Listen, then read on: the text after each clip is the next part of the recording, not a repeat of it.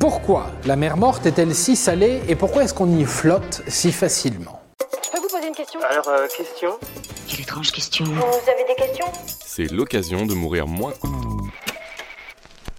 Vous avez sans doute déjà entendu parler de ce phénomène assez singulier, une mer dans laquelle on ne peut pas couler, où les sumos flottent sans effort, et où l'eau est tellement salée qu'y rester trop longtemps peut littéralement brûler votre peau. Cet étrange lieu, c'est la mer morte. Mais pourquoi est-elle si salée? Pourquoi est-ce qu'on flotte quand on s'y baigne?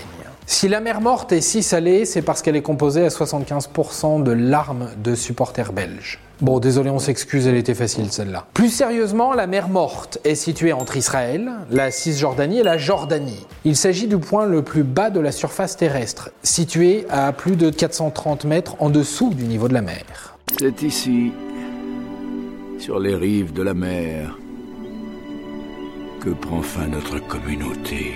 D'une beauté naturelle incroyable, avec ses eaux bleues scintillantes et ses rives blanches de cristaux de sel, la mer morte est en fait un lac se trouvant dans une zone connue sous le nom de rift de la mer morte. Une faille formée par l'éloignement des plaques tectoniques africaines et arabiques. Il est alimenté par plusieurs cours d'eau, dont le célèbre fleuve biblique du Jourdain, qui a d'ailleurs donné son nom au pays qui le longe, Jordanie. Ces cours d'eau qui apportent de l'eau douce sont détournés en partie à des fins d'irrigation et ceux qui finissent par atteindre le lac sont chargés en sel, la composition des sols de la région étant très riche en minéraux. Lorsque l'eau de la mer morte s'évapore sous le soleil brûlant du désert, elle laisse derrière elle ces fameux sels. C'est vrai que c'est beau.